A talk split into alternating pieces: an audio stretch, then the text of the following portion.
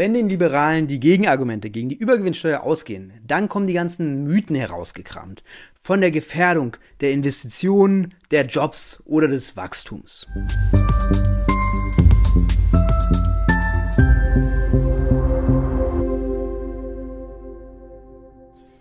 Und damit hallo und herzlich willkommen zu den Wirtschaftsfragen. Mein Name ist Lukas Scholle und heute sehen wir uns an, was der FDP-Generalsekretär so für Stuss und man muss es auch so hart sagen, Lügen über die Übergewinnsteuer verbreitet. Dabei kramt er nicht nur die Mythen heraus, sondern hat entweder Sachen ganz grundlegend nicht verstanden oder sagt hier einfach bewusst falsche Tatsachen über die Übergewinnsteuer. Aber gut, wir sehen mal rein, was er uns so zu sagen hat. Guten Morgen und herzlich willkommen, Bidan Sarai. Ähm, Sie finden, die Idee der Übergewinnsteuer, das ist ein Desaster. Und das ist auch so die Position, die führende Position der FDP. Sie halten da gar nichts von. Jetzt sehen Sie diese überwältigende Zustimmung zu der Idee und sogar die deutliche Mehrheit bei den eigenen Anhängern. Beeindruckt Sie das gar nicht? Also zunächst einmal die Debatte an sich kann ich nachvollziehen, gerade in einer Situation, wo wir uns alle Gedanken machen in unserem Land, wie es um die Energiepreise steht und vor allem, wie es konkret im Herbst und Winter bei uns in Deutschland aussieht. Deswegen die Debatte kann ich äh, nachvollziehen. Ich mache mir große Sorgen, was die Folgen erste Frage direkt gar nicht beantwortet, was er von den Umfragen hält, weil ja selbst die Mehrheit der FDP-Wähler eine Übergewinnsteuer befürwortet. Das hat er jetzt hier gekonnt äh, ignoriert. Ähm, hätte er natürlich sagen müssen, ja, ist uns egal, was ihr wollt, unsere Wähler. Ähm, wir haben einfach keinen Bock auf eine Übergewinnsteuer, wenn er ehrlich gewesen wäre. Oder jetzt schiebt er natürlich die Argumente vor, die wir jetzt sehen werden anbetrifft. Denn eine solche Steuer würde den Wirtschaftsstandort Deutschland massiv schaden. Künftig könnten keine Investitionen in Deutschland stattfinden. Es würde Arbeit das muss man sich mal vorstellen. Diesen Halbsatz, den er gerade gesagt hat, das ist eine dreiste Lüge. Also nicht der erste, dass man den Wirtschaftsstandort Deutschland gefährden würde. Gut, das sagen Liberale den ganzen Tag, wenn man irgendwelche Steuern erhöhen möchte. Ergibt keinen Sinn vor dem äh, Übergewinnsteuer-Hintergrund, weil dann würden ja Italien, Großbritannien, Spanien und so weiter ihre Wirtschaftsstandorte total gefährden und wir hätten natürlich einen geisteskranken Wettbewerbsvorteil. Aber der zweite Halbsatz ist der entscheidende. Es würde keine Investition mehr in Deutschland geben. Das ist natürlich verrückt, das zu sagen. Normalerweise sagen Liberale, ja, dadurch sind Investitionen gefährdet, es werden weniger Investitionen und so weiter. Aber dass es keine Investition mehr geben würde, das ist natürlich eine ganz krasse Lüge, die ihr hier verbreitet. Ähm, also weder empirisch noch theoretisch ist es haltbar, weil wenn wir uns jetzt mal vorstellen, dass Übergewinne besteuert werden, die sowieso ja nicht geplant waren und so, wissen wir alle, ähm, aber selbst wenn davon noch Übergewinne übrig bleiben, dass dann Investitionen ausbleiben, ist doch absoluter Quatsch, weil trotzdem ja noch Übergewinne existieren und die Gewinne in der Zukunft, die normalen Gewinne, worauf ja Investitionen vor allem beruhen, die werden ja gar nicht angetastet. Also das ist hier wirklich unterirdisch zu sagen, dass es keine Investitionen mehr geben würde. Verrückt, wirklich verrückt. Arbeitsplätze Warum gefährden. Nein, das kann ich Ihnen sagen. Das kann ich Ihnen sagen. In Deutschland werden Plätze gefährdet. Der zweite Satz ist auch sehr, sehr wichtig. Das kann ich Ihnen sagen. Das kann ich Ihnen anbetrifft. Denn eine solche Steuer würde den Wirtschaftsstandort Deutschland massiv schaden. Künftig könnten keine Investitionen in Deutschland stattfinden. Es würde Arbeitsplätze Warum gefährden. Das kann ich Ihnen sagen. Arbeitsplätze gefährden. Das muss man sich jetzt auch mal vorstellen. Weil die Energieindustrie, also vor allem jetzt Kohlekraftwerke, Atomkraftwerke, die jetzt auch Übergewinne einfahren durch die hohen Preise und die haben die gleichen Kosten wie vorher oder ähnliche Kosten zumindestens, dass dort die Arbeitsplätze gefährd gefährdet sind. Das sind sowieso Industrien, die ja in der Abwicklung sind, kurzfristig oder mittelfristig, je nachdem. Aber dass dort jetzt die äh, Mitarbeiter gefährdet sind, ist natürlich absoluter Quatsch, weil die sind sowieso gefährdet und durch die Übergewinne, die ja weniger besteuert werden, wieso sollten Leute dann gekündigt werden? Das passiert ja eher so, dass die Übergewinne dann weniger ausgeschüttet werden. Das sind ja dann Dividenden und keine äh, Aufwendungen für die Mitarbeiter, die quasi ins Personal fließen, weil die Unternehmen ja diese Industriezweige sowieso früher oder später stilllegen. Also das ist auch also man kann es eigentlich als Lüge bezeichnen, weil es ist, dass dieses Arbeitsplatzargument jetzt bei, den, bei der Übergewinnsteuer zu bringen, ist absoluter Bullshit, wirklich. Verrückt. Das kann ich Ihnen sagen. In Deutschland werden Gewinne bereits jetzt schon besteuert, übrigens hoch besteuert.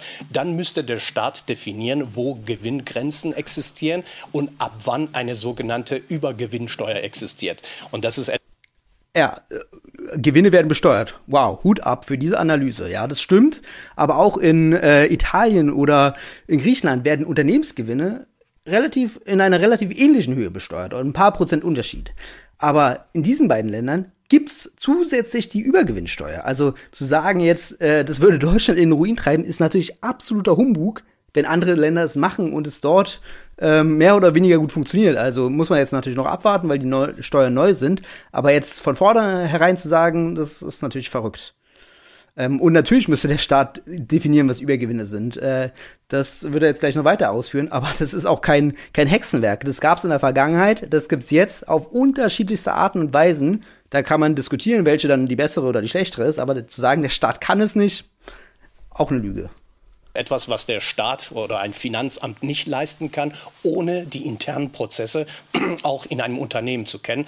So etwas, eine solche willkürliche Besteuerung würde übrigens Tür und Tor aufmachen für weitere willkürliche Maßnahmen. Es kann sein, die Prozesse im Unternehmen zu kennen, ist auch, was soll das denn hier konkret bedeuten? Natürlich kann der Staat die Prozesse in den Unternehmen, in den großen Energiekonzernen ab erahnen, wenn quasi dort die äh, Verkaufserträge enorm steigen und die äh, Kosten aufgrund der Einkäufe auch steigen. Ähm, bei manchen mehr, bei manchen weniger, bei Uniper mehr, bei RWE weniger. Deswegen haben manche mehr Gewinn, manche weniger. Auch Übergewinne, manche mehr und manche weniger.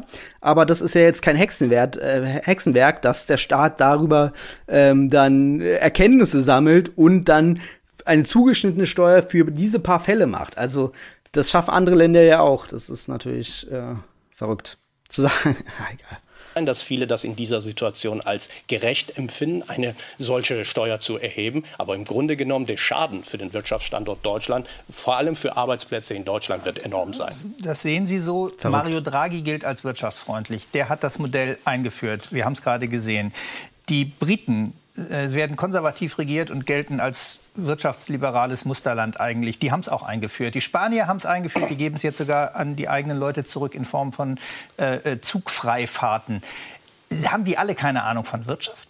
Ich bin sehr dankbar, dass Sie diese Beispiele nennen, denn gerade diese Beispiele äh, ähm, zeigen noch einmal, dass diese Übergewinnbesteuerung in der Form nicht funktioniert. Nehmen wir das Beispiel Italien. Italien hat keine Übergewinnsteuer, so wie wir das gerade diskutieren, sondern es ist eine Art Umsatz, zusätzliche Umsatzbesteuerung. Nur für Energieunternehmen? In ihrem, so ist es. Und in Ihrem Beitrag haben. Es ist einfach falsch. Äh, der Einzige, der hier keine Ahnung von Wirtschaft hat, ist der Herr von der FDP, weil es ist richtig, dass die Italiener eine Überumsatzsteuer haben, aber dieser Überumsatz entsteht ja durch Übergewinne und deswegen fällt diese Überumsatzsteuer auch unter die Kategorie der Übergewinnsteuern, weil der Überumsatz ein Indikator des Übergewinns ist. Und der Überumsatz kommt durch die Eingangserlöse minus die Ausgangserlöse zustande. Und wenn die Eingangserlöse deutlich steigen durch äh, höhere Verkäufe und höhere Preise, die man durchsetzt, dann ist es ein starker Indikator für Übergewinn und deswegen wird diese Bemessungsgrundlage besteuert. Also das ist absolut falsch zu sagen, dass es keine Übergewinnsteuer ist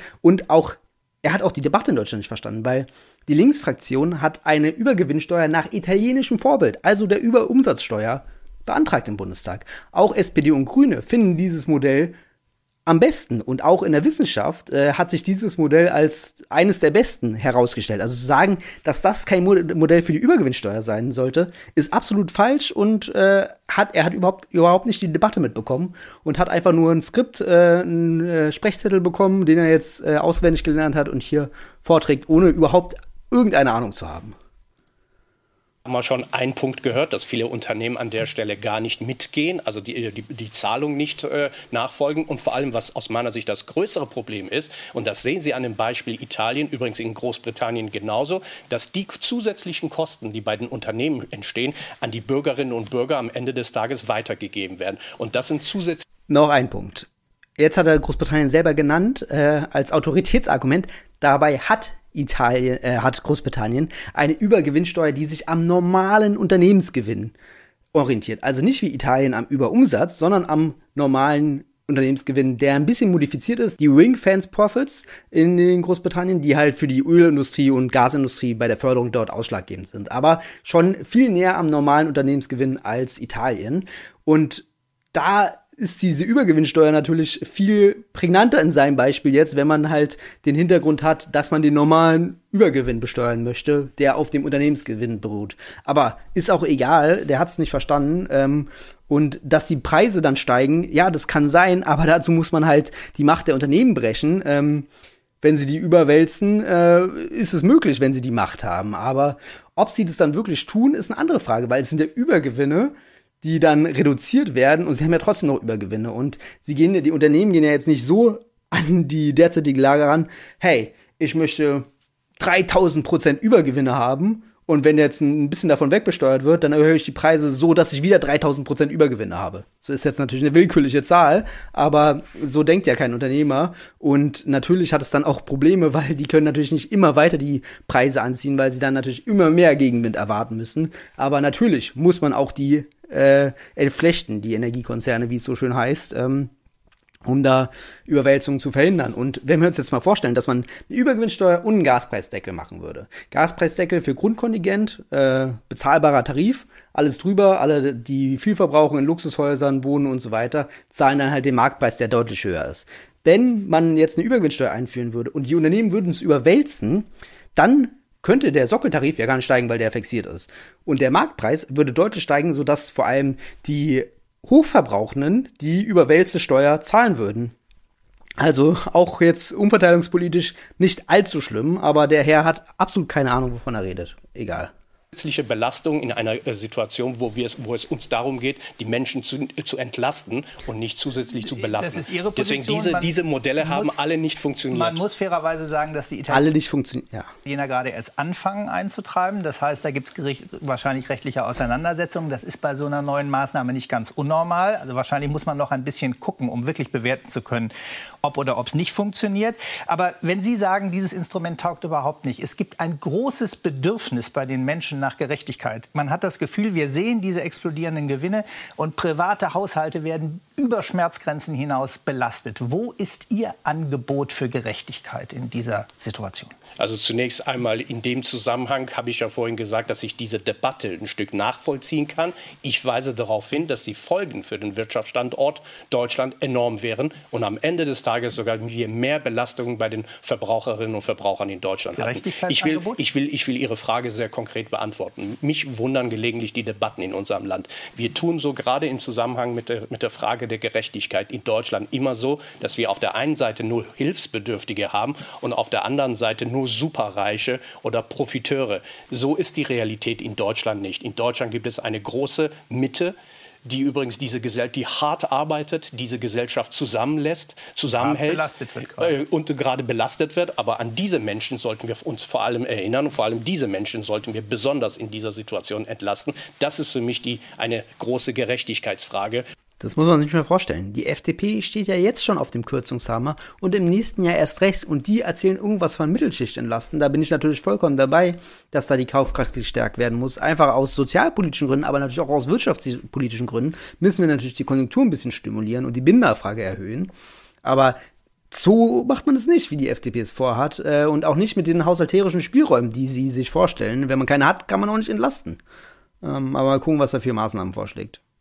Und gerade in einer Zeit, weil Sie ja auch konkret nach der Frage der Entlastung gefragt haben, in einer Zeit, wo wir es beispielsweise sehr hart mit, mit der Herausforderung der Inflation zu tun hatten, haben, sollten wir hingehen und diese Menschen systematisch entlasten. Beispiel, wenn ich noch die Zeit habe, zwei konkrete Beispiele zu nennen. Wir sind leider Beispiel, am Ende. Machen Sie es ganz kurz.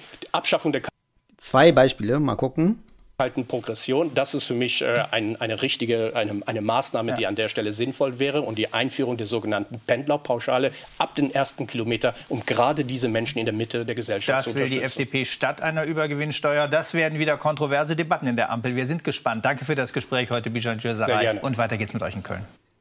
Ja, also die beiden Maßnahmen, Pendlerpauschale ab dem ersten Euro und ähm, kalte Progression abschaffen, sind natürlich Typisch für die FDP, davon profitieren vor allem die Spitzenverdiener, weil die einen hohen Grenzsteuersatz haben. Natürlich könnte man auch die Maßnahmen so designen, dass äh, die unteren 90 Prozent davon profitieren würden. Aber das möchte die FDP natürlich ganz dezidiert nicht. Die möchte auch die Spitzenverdiener, die oberen 10 Prozent und vor allem die oberen 1 Prozent natürlich mit entlasten. Was natürlich äh, weder wirtschaftspolitisch noch haushaltspolitisch sinnvoll ist und sozialpolitisch erst recht nicht. Ähm, aber gut, der Herr von der FDP hat sowieso keine Ahnung von dem, was er erzählt, sowohl bei der Übergewinnsteuer als auch bei den Entlastungen. Also da ist wahrscheinlich Hopfen und Malz verloren. Ich kann nur hoffen, äh, dass sie sich nicht weiter durchsetzen werden, so wie sie sich bisher durchgesetzt haben in der Ampel. Ähm, aber gut, wir werden die Debatte um die Übergewinnsteuer weiter verfolgen. Es bleibt auf jeden Fall spannend, weil im September wird auf jeden Fall nochmal im Bundestag zur Übergewinnsteuer debattiert. Und vielleicht ist die Debatte ja dann schon ein bisschen fortgeschritten, sodass dann auch ein paar ordentliche Argumente ausgetauscht werden können und nicht wie der Herr von der FDP getan hat. Aber gut, falls euch das Video gefallen hat, könnt ihr es gerne liken, einen Kommentar schreiben, der Herr oder mich darauf hinweisen, was der Herr noch so gesagt hat in anderen Interviews. Dafür bin ich immer sehr dankbar, weil man kann ja gar nicht alles verfolgen, was für Unsinn da erzählt wird von der FDP. Gut, aber dann könnt ihr darüber hinaus noch den Kanal abonnieren und ansonsten bis zum nächsten Mal bei den Wirtschaftsfragen.